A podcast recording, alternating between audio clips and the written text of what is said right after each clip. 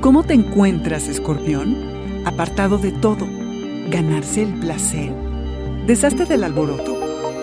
Audioróscopos es el podcast semanal de Sonoro.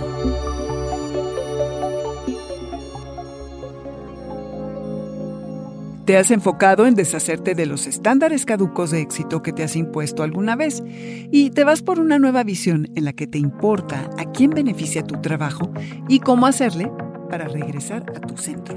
Por eso, esta semana necesitas privacidad. Tu mente requiere de una pausa y en este ambiente apartado de todo y todos, tus habilidades psíquicas florecen.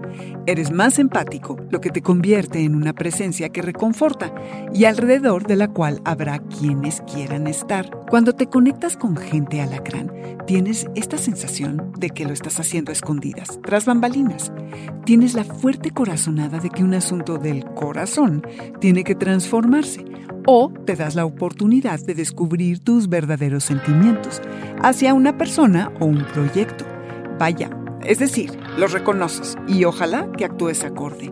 Y has decidido que ese alguien o ese algo que se ha interpuesto en tu camino ya no va a tener control sobre ti ni sobre tu vida, especialmente sobre tu individualidad.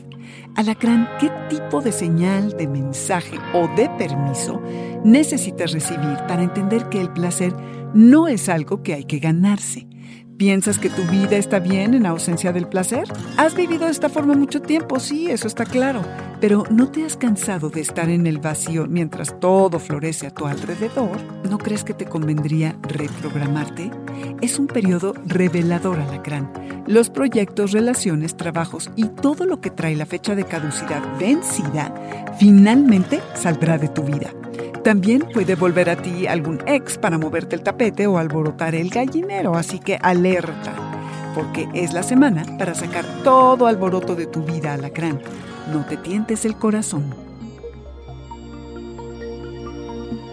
Este fue el Audioróscopo Semanal de Sonoro. Suscríbete donde quiera que escuches podcasts o recíbelos por SMS registrándote en audioróscopos.com.